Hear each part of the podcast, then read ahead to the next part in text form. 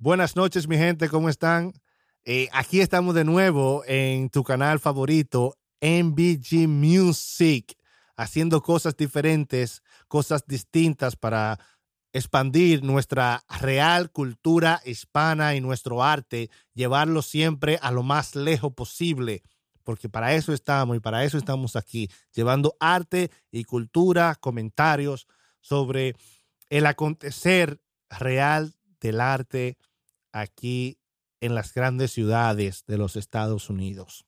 Así que buenas noches y como ya le había dicho antes, que desde España nos han, nos han escrito una asociación de fotógrafos que ha comprado una cantidad enorme de libros para compartir a través de un amigo mío llamado Hansel, Hansel Hernández, que es fotógrafo, y nos, han invitado a hablar de, del, del casamiento del diablo, de esta obra que hace un año y medio publicamos, pero que antes fue una obra de teatro y ellos nos han pedido que quieren conocer el contexto, quieren conocer la experiencia de cómo se realizó este libro, cómo, cómo llegó hasta aquí hoy. Y tengo que decirle que en su totalidad, lo primero es que esto es un proyecto que todavía no está terminado.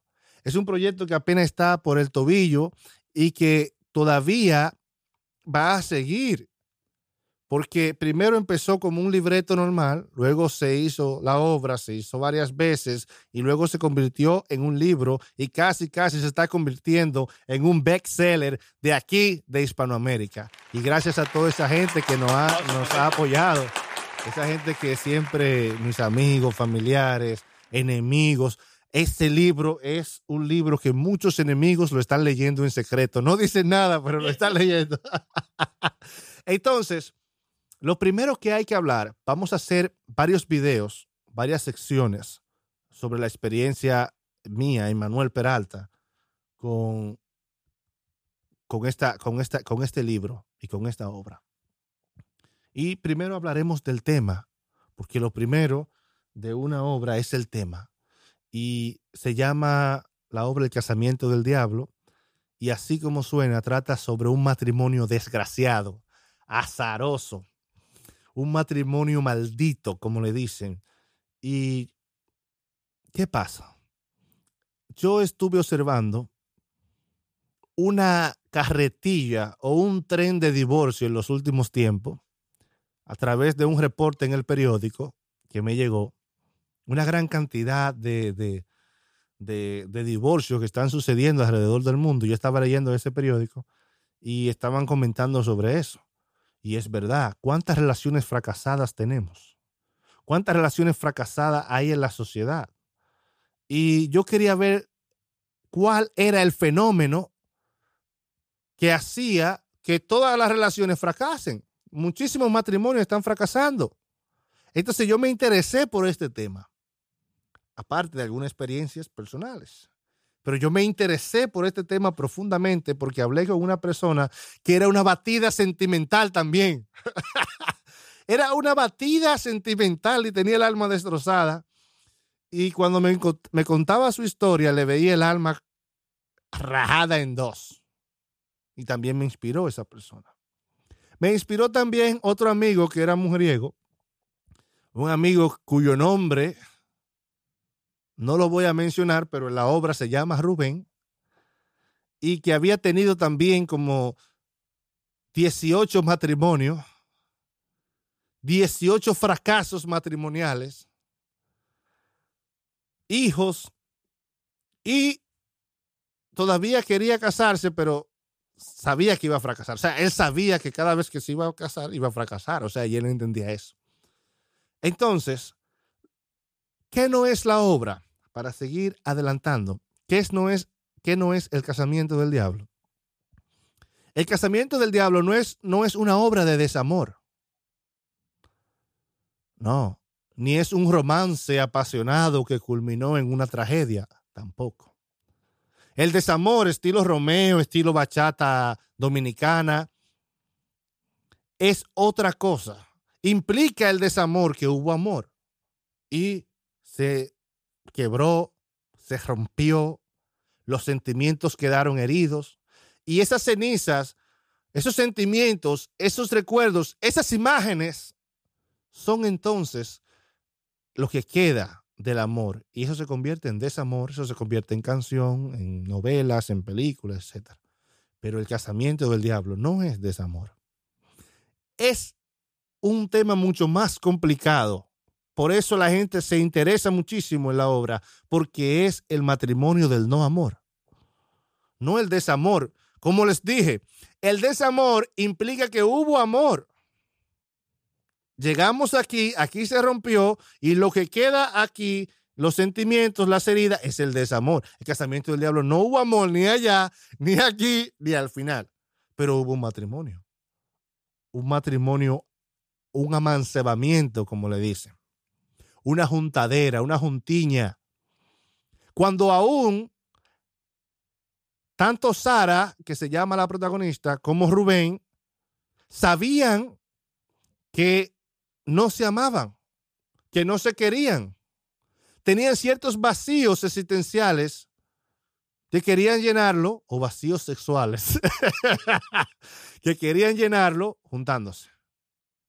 Ellos se juntaron con no amor, vivieron con no amor y terminaron sin no amor. Entonces, yo entiendo que la gran cantidad de fracasos matrimoniales actuales no vienen de que de desamor, de aquello, sino del no amor. La gente lo disfraza con desamor, lo disfraza con palabras bonitas, que fue una buena relación, que fue una experiencia, pero esto es simplemente que no había amor desde el principio hasta el final. Entonces, el casamiento del diablo, que se iba a llamar la última noche, la última noche se iba a llamar esa obra después el último día del matrimonio y se le quitó y después se quedó como el casamiento del diablo. Esa es la primera experiencia del casamiento del diablo fue con el tema, para elegir el tema. El tema que inspiró eh, a este señor a sentarse en un escritorio, a sudar, a ver, a rebuscar, a aprender más y a ver qué escribir.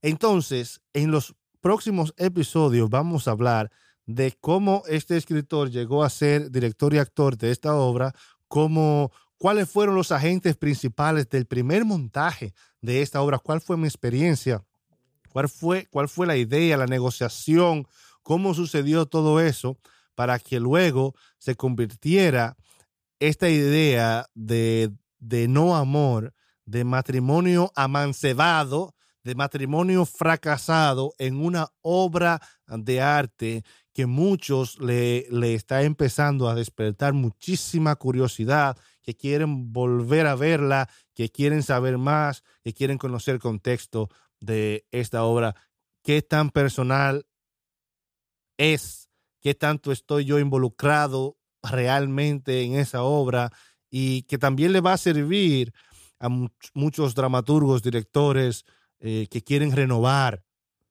que quieren dar a conocer su cultura o que tienen conocimientos, pero que sus conocimientos muchas veces están atrasados. Están 20 años atrás, la sociedad ha cambiado, las cosas han cambiado, los temas han cambiado y hay que renovar sobre todo los aspectos de producción y la forma en que nosotros coordinamos la producción es una forma excelente y ejemplar que yo me siento muy orgulloso de todo el equipo que trabajó que un día debemos de juntarnos todos y hacer un podcast todos juntos y que ha marcado nuestra vida en alguna manera u otra para seguir trabajando juntos. Conozco, por ejemplo, al ingeniero de sonido de la obra desde hace más ya de casi 10 años, ¿no? Sí, muchos años, eh, que es eh, también el fundador, uno de los fundadores de este canal y principal ideólogo, digamos, de este canal, MBG Music, Marino Batista que siempre ha estado apoyando la cultura y el arte dominicano. Y no solo apoyándola, sino yéndose con ella, desbocándose con la cultura detrás de cámara mayormente. Y a veces eh, la gloria no le corresponde, quizás porque no está en la pantalla, o que si yo qué, o que lo, lo, otro, y no se valora a veces el trabajo que hay detrás para que estas cosas puedan suceder. Entonces, como hay una fábrica de desechos, alrededor de las culturas hispanas que viven en las ciudades de los Estados Unidos y que están realizando grandes proyectos, otros mediocres proyectos y otros proyectos muy buenos, pero muy pequeños también. Nosotros necesitamos limpiar la cultura y mostrar lo que nosotros realmente somos.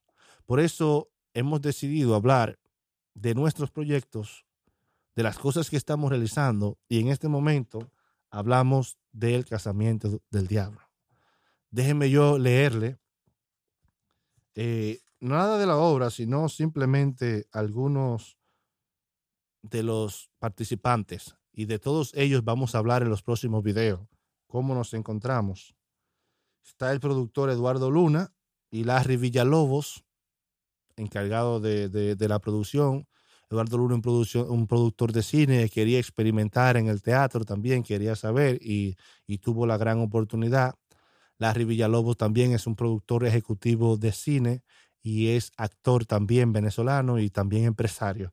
Estuvo apoyándonos. Luis Aguado, la talentosa actriz de, de España que también vino específicamente a trabajar en este proyecto. Le encantó. Nuestra queridísima coreógrafa Saimora y bailarina que se entregó a este proyecto, que le dio un giro también a toda la obra, le dio un, le dio un aspecto más, eh, más profundo a cada escena. También tenemos a la japonesa Moe Suzuki, mi gran amiga eh, de Broadway Dance Center, Anaí López y Miguel Aparicio. Anaí López es mexicana, vino una vez a sustituir a Moe Suzuki y Miguel Aparicio, un gran bailarín aquí en Downtown, un representante de la cultura hispana también.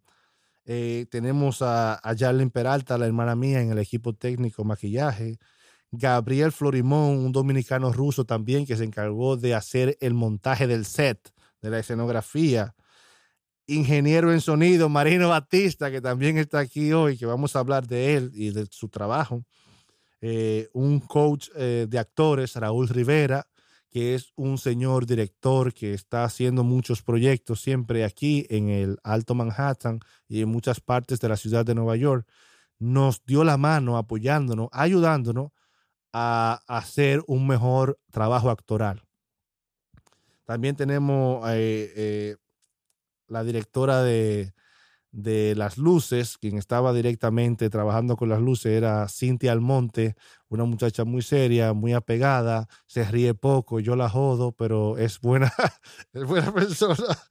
Tenemos también la fotógrafa oficial, que es Fernández Corput, eh, la publicista general y dirección de proyectos, Génesis Yael Brito, el diseño de la portada y de la, de, la mayoría de las portadas que se hicieron para promocionar fue a mano de Alex Paulino y también Nano Printing, que fue un empresario que patrocinó y soportó nuestras actividades. Así que ya les dejo esto aquí, pero en otro video ya voy más más ampliamente hablar de los detalles de producción de cada una de las partes. Por 10 minutos vamos a hablar de esta experiencia y cosas que pasaron, que estuvo a punto de caerse todo lo que iba a pasar.